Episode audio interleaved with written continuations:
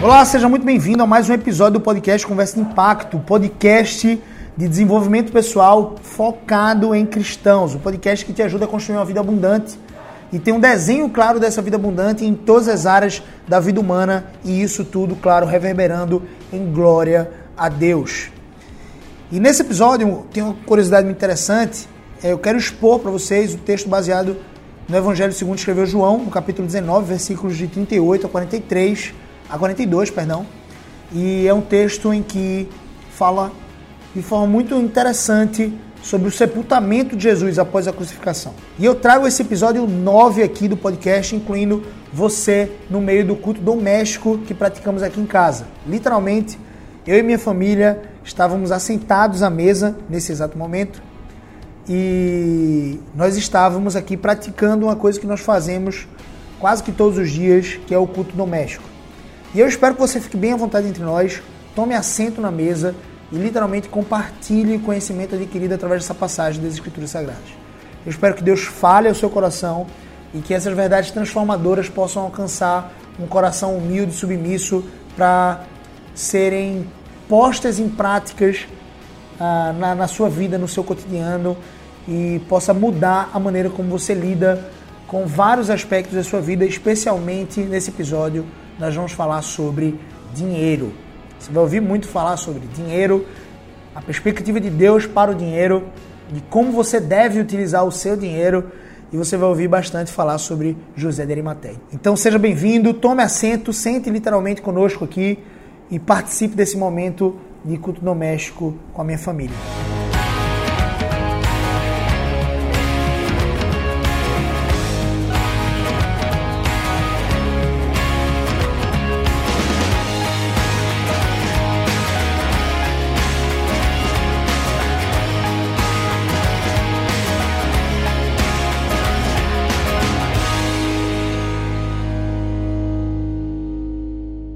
Vamos lá. João capítulo 19, versículo 38, tá bom?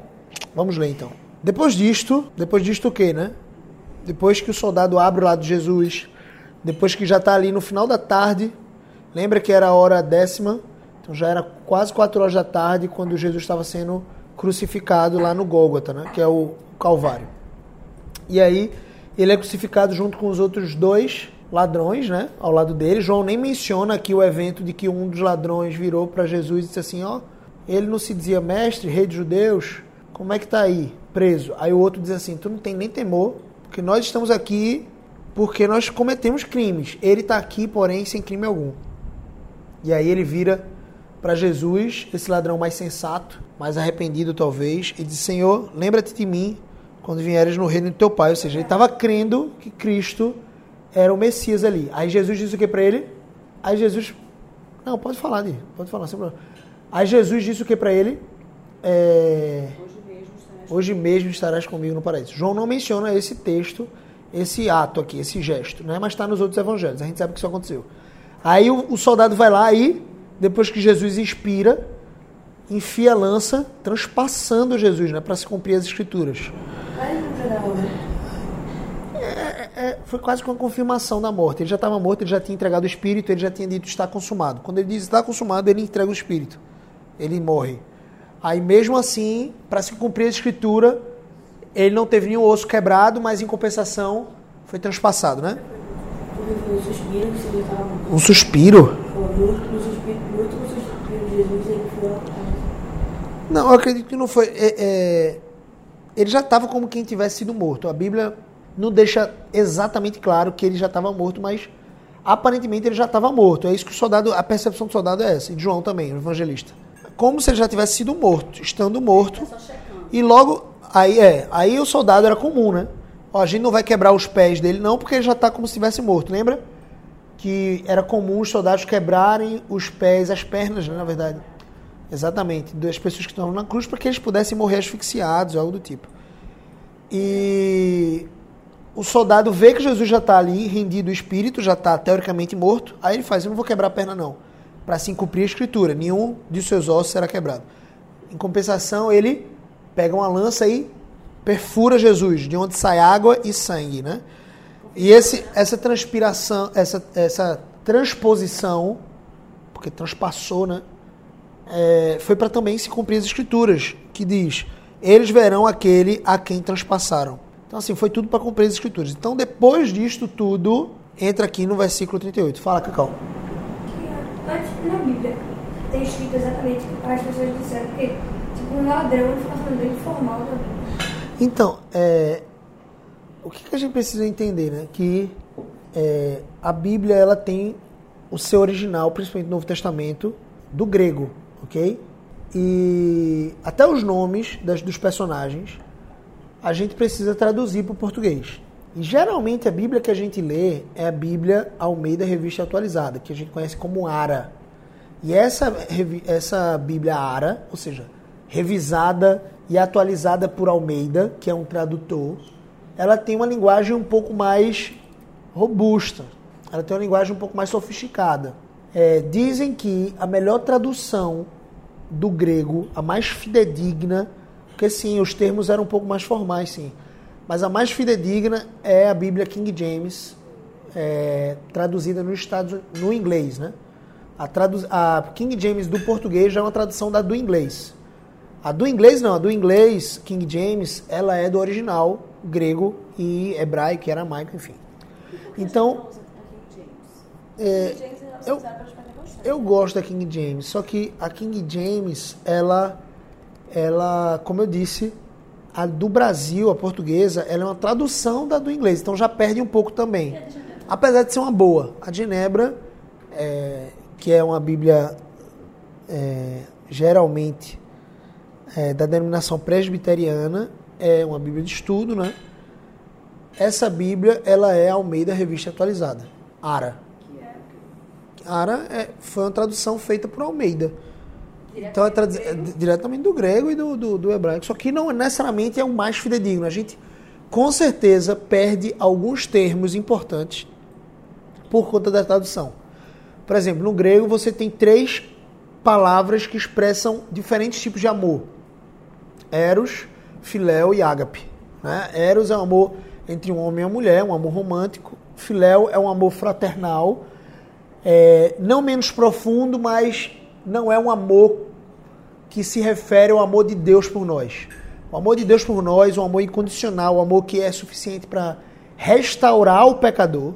Porque o incondicional é mais ou menos assim: você pecou contra mim, você me traiu, por exemplo. Digamos que isso acontecesse, a Andressa foi lá e me traiu. Ela veio, confessou, se arrependeu, e o meu amor incondicional vai fazer com que eu perdoe ela. Mas o amor de Deus é ainda maior do que o meu amor. Meu amor pode ser até incondicional, buscar a incondicionalidade, né? Ou seja, independente do que ela faça, eu devo amar ela como minha esposa.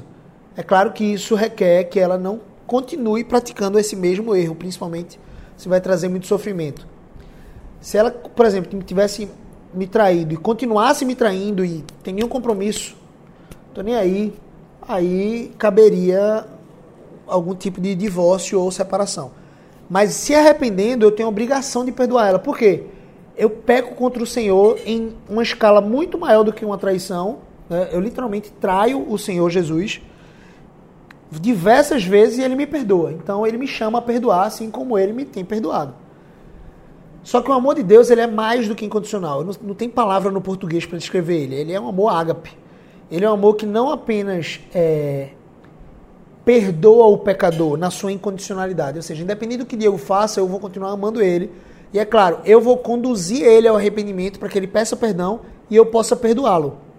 Mas além da incondicionalidade do amor de Deus, esse amor ele é suficiente para purificar o pecador, percebe? O meu amor pela sua mãe não é suficiente necessariamente para purificar ela. O amor de Deus é. Purificar é, vem de pureza, tá, amor? É, é mais do que limpar. É, é como se fosse uma limpeza de dentro para fora. Pureza, né? Deus é um Deus puro. Ou seja, isso se refere a vários aspectos de Deus, mas geralmente, por exemplo, ser puro é você buscar se tornar mais parecido com Cristo em todas as coisas.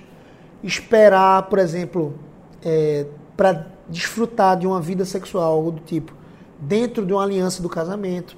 Percebe? Então, assim, pureza é, é ser puro. Uma coisa pura, uma coisa é, limpa. É mais ou menos essa, essa, esse aspecto, tá? Ficou claro? É uma coisa alva, uma coisa clara, uma coisa pura, uma coisa que, que, que é, é branca no que se refere a, a, a ser algo, algo puro, né? Enfim, geralmente está associado aí. Mas é isso, tá? Então, assim, é, o amor de Deus é um amor incondicional, é o amor ágape. Então, no grego nós temos três palavras para amor. Quando a gente vai traduzir para o português, ao invés da galera traduzir todos os termos, né? Por exemplo, quando for eros na Bíblia, tem o amor eros, tem o amor filéu ou amor ágape. Ao invés de a gente explicar tudo isso, simplesmente a maioria dos, dos tradutores coloca lá amor, palavra amor. Então a gente perde um pouco isso, perde um pouco essa característica. Tem um texto aqui do Evangelho de João, inclusive a gente vai chegar lá, em que Jesus ressuscita e ele vai buscar Pedro, né? Lá na rede de pescas, Pedro reconhece que era o Senhor, que era o Mestre, né? que tinha ressuscitado, estava ali. E aí é, Pedro vem correndo, abraça Jesus. Aí Jesus começa ali um discipulado com Pedro para pastorear Pedro. O que é que Pedro tinha feito? Tinha negado Jesus três vezes, não foi? Três vezes antes do galo cantar. E Pedro estava muito quebrantado, triste por ter feito isso. Certo? Ele, entre aspas, não queria ter feito. Ele fez, mas ele estava muito arrependido de ter feito. E aí Jesus chega para ele, no grego, no original, é assim o texto. Pedro, no português é assim, Pedro, na nossa tradução, tu me amas? Aí ele, Senhor, tu sabes que eu te amo. Aí Jesus pergunta de novo, Pedro, tu sabes que é, tu me amas? Aí Pedro fala assim, Senhor, tu sabes que eu te amo.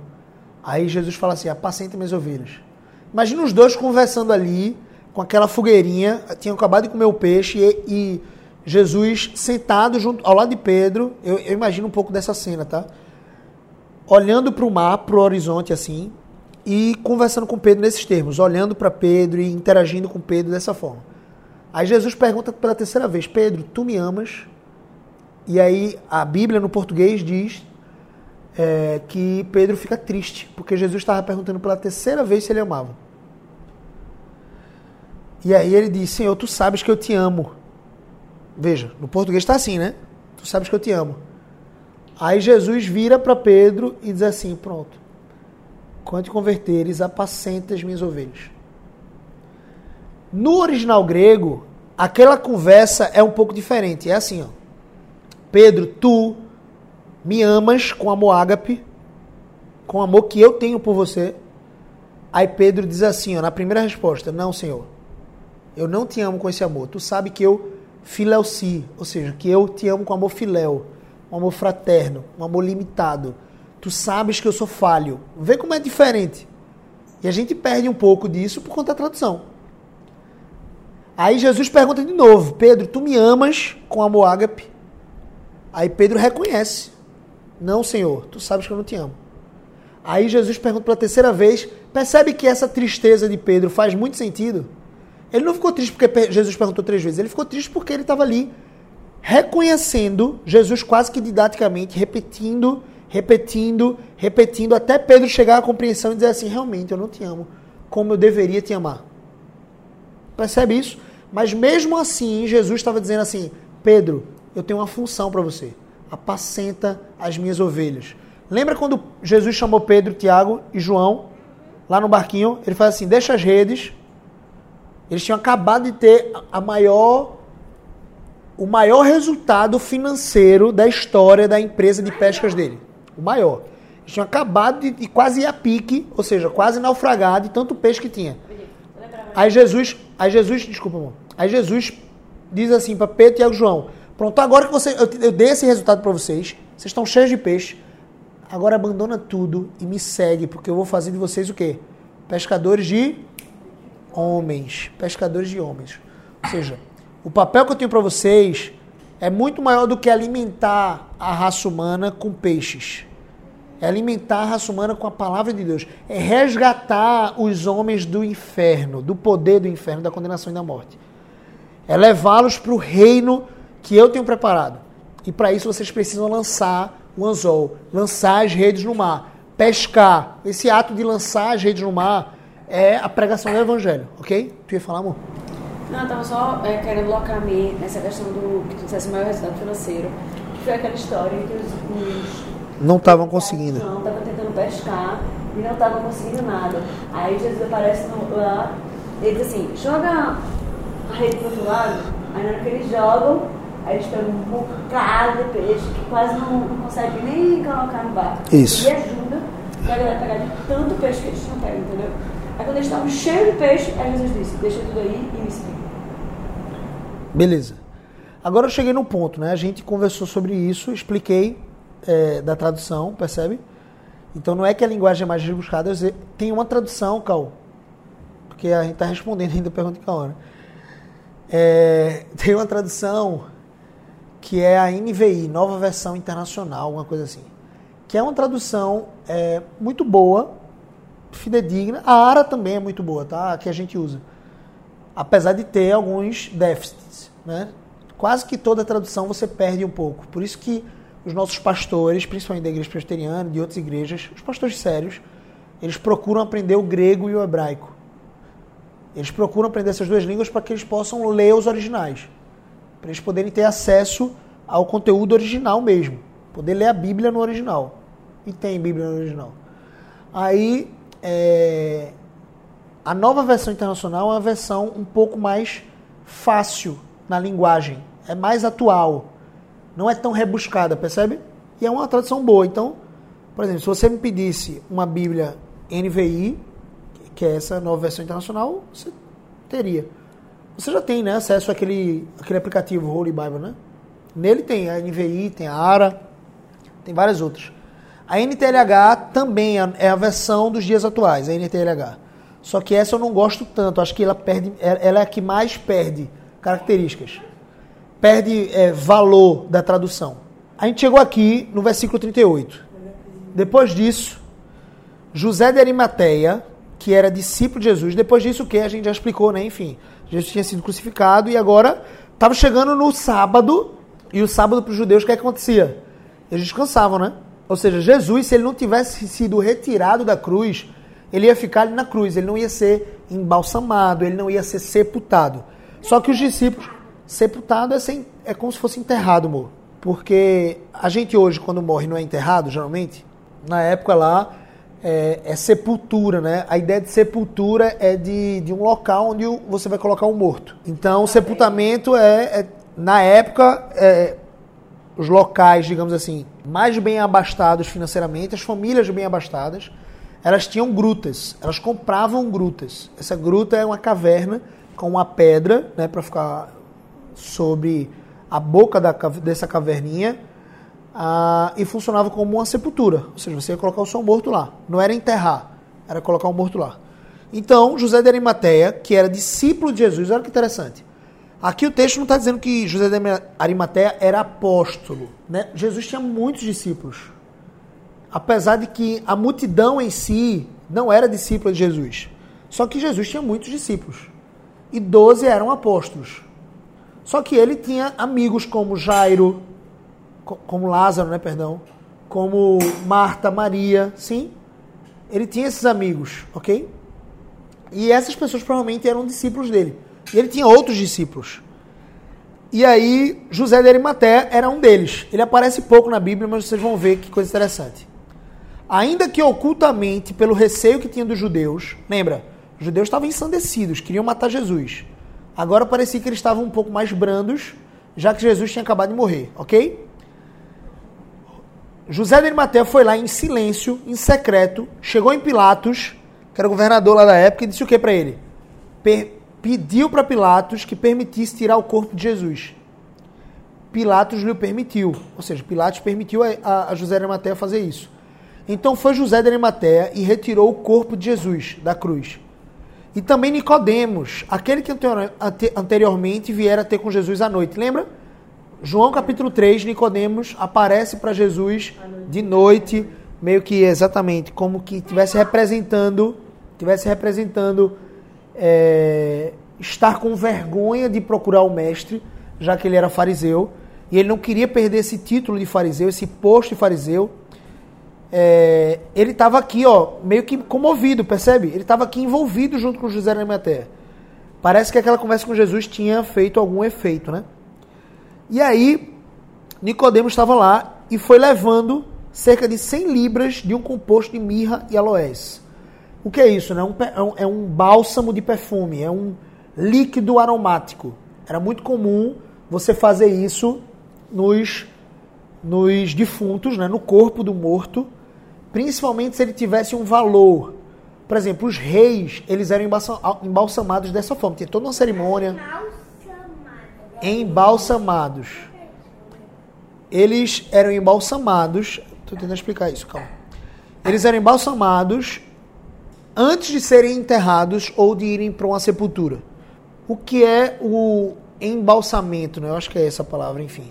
É, é o ato de você pegar um morto e você como que cobrir o morto com um perfume, com um óleo agradável, como se você estivesse hidratando o morto, como se você estivesse preparando o morto para alguma coisa.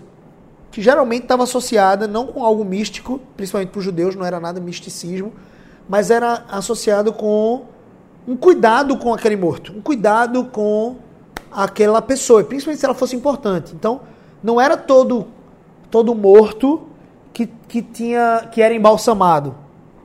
Lembra lá quando a mulher é, derrama um óleo caríssimo em cima de Jesus? Lembra? De nardo puro. E aí Judas vira para Jesus e diz assim: por que não vendeu esse perfume que é caríssimo e se deu aos pobres. Aí Jesus repreende Judas, porque o interesse dele não era é, é, ajudar os pobres, era roubar o dinheiro que tinha na bolsa. Né? Ele era o tesoureiro dos apóstolos, então. Aí Jesus vira para ele e diz assim: Não repreendes essa mulher. O que ela fez foi justo. Ele era o rei dos reis. E ele ia para a morte mesmo. É como se ela estivesse preparando ele para aquilo, de acordo com a vontade de Deus, na sua soberania. E aí Jesus diz assim: os pobres sempre vocês vão ter com ele, convosco. Ou seja, os pobres vocês vão sempre poder ajudar. Então ajudem de fato. Mas eu nem sempre me tendes. Ou seja, o meu tempo de partir desse mundo está chegando. Então o que ela fez foi muito precioso. E ela não era uma mulher rica, né? Então ela doou daquilo que ela tinha. E aqui José da Arimateia era um homem rico. Mas mesmo assim, ele não deixou de observar o cuidado com Jesus, enquanto príncipe, enquanto príncipe da paz, enquanto rei dos reis, rei dos judeus. Ele foi enterrado ou sepultado como um rei de fato. O cuidado de Deus em mostrar a glória de Jesus, inclusive nisso, na sua morte. Ele podia simplesmente não ter levantado José de Arimateia, um homem rico, sim ou não? Podia. Só que a aplicação prática para nós é Deus utiliza pessoas ricas, sim. Ele separa os seus, os seus servos que são ricos, abastados de dinheiro, sim. Para quê? Para cumprir o propósito do Senhor e glorificar o seu nome. Aqui José de Arimateia estava utilizando todos os recursos, ou então parte dos recursos que Deus tinha dado para ele, né, os recursos financeiros, porque ele era uma pessoa abastada, bastante rica, e ele estava fazendo o que com Jesus? Servindo o Mestre. É para isso que o nosso dinheiro serve para servir a obra de Cristo. Percebe? É claro, José de Maté desfrutava de conforto. Ele morava provavelmente numa boa casa. Ele tinha uma sepultura que era uma coisa caríssima para a época, para a família dele. Mas o que é que ele fez? A sepultura dele nunca tinha ninguém, nunca tinha ninguém usado. Nunca ninguém tinha usado. Né? Não tinha, nunca tinha ido outro morto para lá era uma sepultura virgem, mostrando a singularidade de Jesus. Jesus foi o primeiro a ser posto ali naquela sepultura. E a gente sabe a história que três dias depois ele rompeu aquela pedra grande, gigantesca, que nem 14 homens seriam suficientes para rolar. E ele explodiu a pedra para bem longe, mostrando toda a sua glória, todo o seu poder na sua ressurreição. Explodiu no sentido de jogou para longe.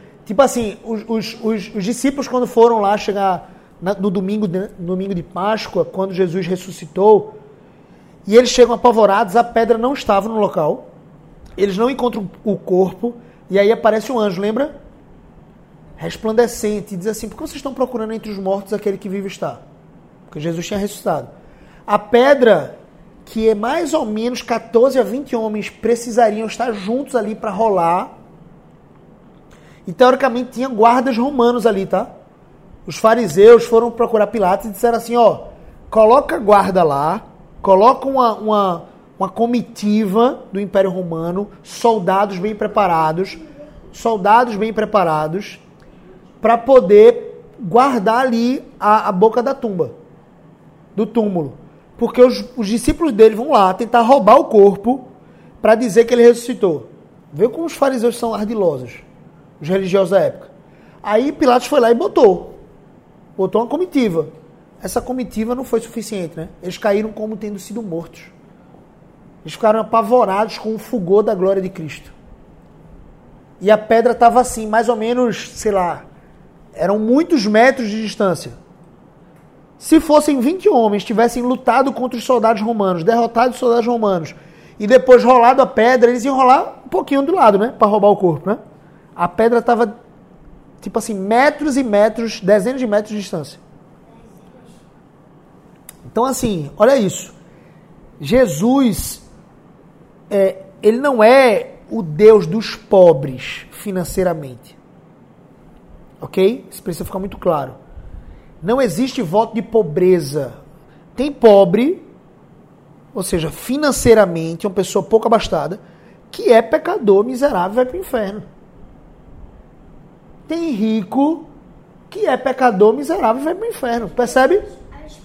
Tem pobre que vai para o céu, porque crê em Cristo.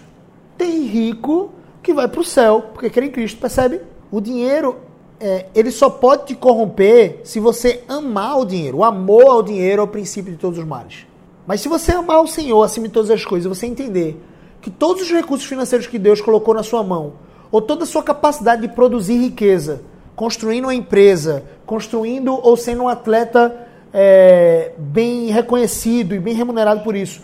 Todos os recursos que Deus colocou na sua mão para produzir riqueza, se você entender que eles servem para glorificar a Cristo, para servir ao propósito de Deus, velho, você vai ser rico. Percebe? José da Arimateia tinha entendido isso. É diferente do jovem rico. O jovem rico chega para Jesus, lembra da, da, da história? Diz assim: Senhor, eu já observo tudo, já sou meio que perfeitinho, já cumpro a lei. E aí, o que, é que eu faço mais? Aí Jesus diz: só falta uma coisa.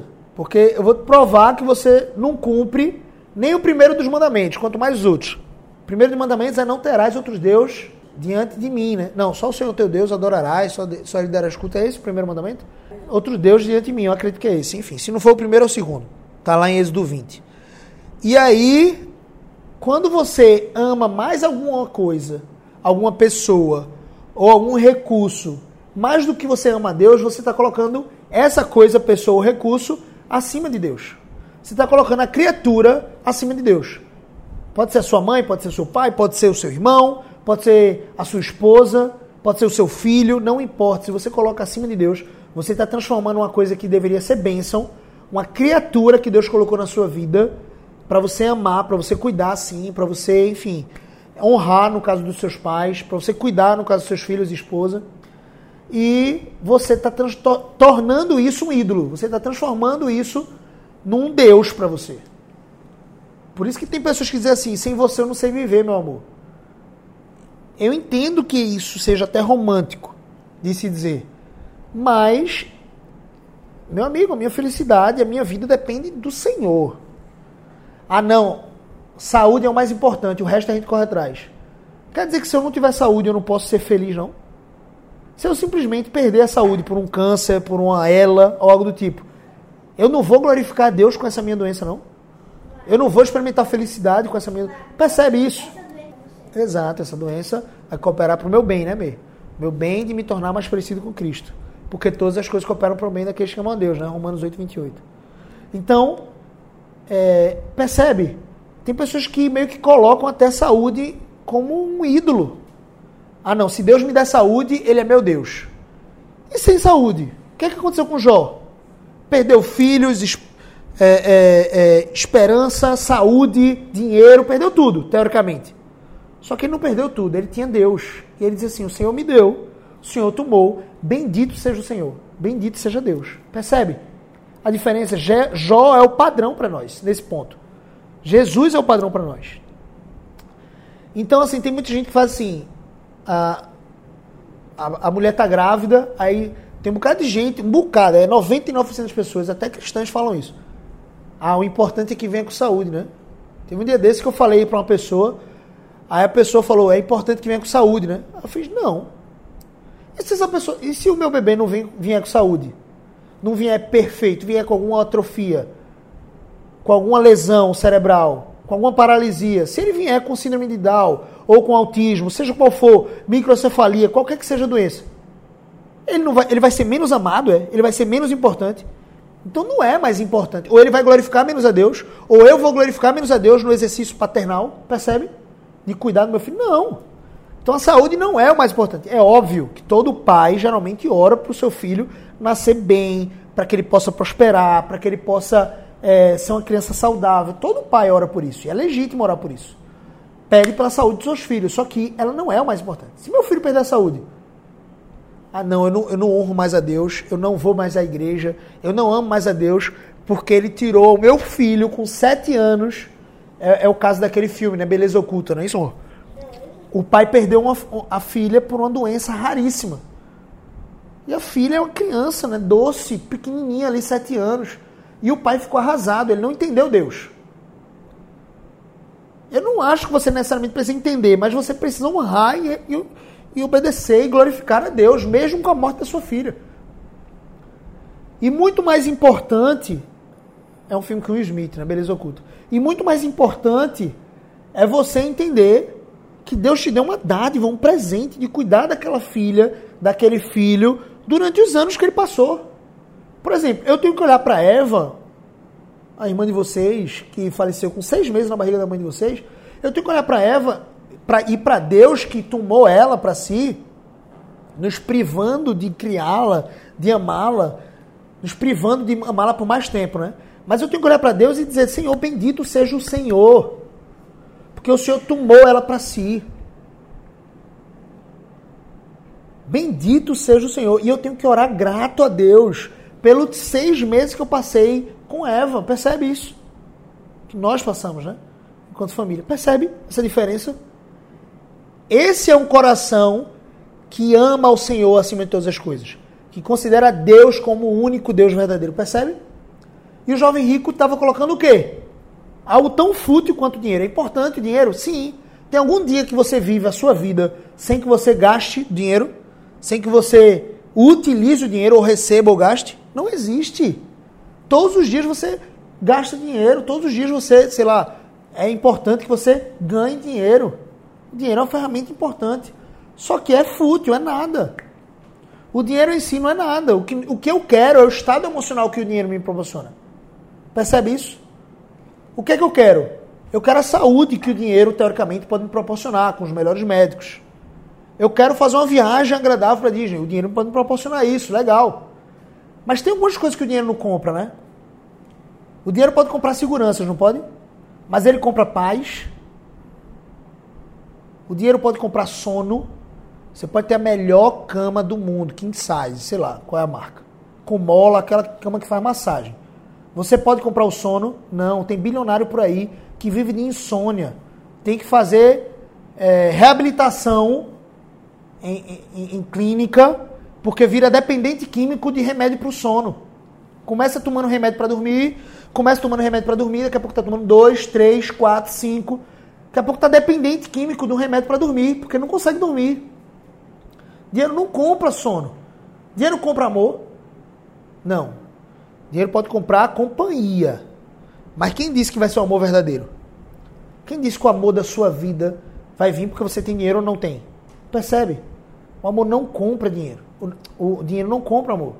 Não compra um bocado de coisa. Então, algo tão fútil quanto dinheiro, apesar de importante, e Deus considera importante a ponto dele. Vocês lembram lá da escola dominical? Deus menciona mais a palavra dinheiro ou a importância de você saber com sabedoria lidar com dinheiro do que a própria palavra amor na Bíblia. Percebe essa, essa, essa nuance importante? E você está colocando, o jovem rico colocou o dinheiro como a coisa mais importante. Agora, José de Arimateia estava utilizando o dinheiro para servir o mestre. servir a Jesus. Percebe? Olha o que ele faz aqui, ó. Tomaram, pois, o corpo, ele e Nicodemos, o envolveram em lençóis nunca antes utilizados, com aromas como é de uso entre os judeus na preparação para o sepulcro. Ou seja, Jesus foi enterrado ou sepultado como um rei de fato.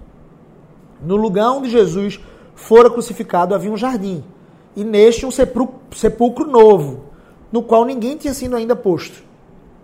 E era de José de Arimateia. Ali, pois, por causa da preparação dos judeus e por estar perto do túmulo, depositaram o corpo de Jesus e fecharam com a pedra. Rolando a pedra. Homens e homens, com muita força, muito esforço, rolaram a pedra. E ali foi, foi se findando, foi chegando o sábado, né? Porque para o judeu, o Shabá, o sábado, começa na noite da sexta. Uma boa referência para nós, né? Que procuramos adorar a Deus em comunidade, enquanto igreja, no domingo. Geralmente, vários cristãos no Brasil todo perdem o domingo de adoração, de devoção ao Senhor no sábado de noite, né? Quando vão para festas, quando dormem muito tarde, aí no outro dia, no domingo, não quer acordar, ah, não, não quero acordar cedo para ir para a igreja, não. Enfim, se a sua igreja tem culto de manhã, é importante que você participe desse culto, que você esteja em comunidade, em adoração a Deus. Então, os judeus eles consideravam que o sábado começava na sexta noite. E ali se findou o dia, começou a noite, e de fato começou o sábado. Mas um dia Jesus estava no domingo pela manhã ressurgindo, decretando a vitória sobre a morte, sobre o nosso principal inimigo. Ok? Ficou claro? Tem alguém que tem alguma dúvida? Entenderam essa aplicação de José de Arimateia? Por isso que eu queria gastar tanto tempo com ela. Ele era discípulo de Jesus e era um homem abastado. Ao que tudo indica, a casa é, confortável, com a mesa grande e toda a comida dessa mesa provavelmente foi fornecido por José de Arimateia naquela última Páscoa, na Santa Ceia. Então, é, provavelmente foi o próprio José de Arimateia que cedeu o espaço da casa para que o Mestre Jesus pudesse cear a última ceia, estabelecer a ceia do Senhor como sacramento é, com seus discípulos e seus apóstolos, tá bom? Seus doze apóstolos. Tem alguém que tem alguma dúvida? São as lições né, que a gente colheu, né? Nós precisamos adorar somente ao Senhor. Nós entendemos que o dinheiro, ele deve servir aos interesses de Deus. Que ele não é mal ou bom em si mesmo. Dinheiro é uma ferramenta. E eu é que sou o mal no meu coração e que preciso vigiar o meu coração para não amar as riquezas eu preciso amar a Deus acima de todas as coisas e utilizar as riquezas para a glória do nome dele. Sim, para o conforto da minha família, para realizações que glorificam ele. Realizações que estão alinhadas com o plano perfeito dele. Percebe?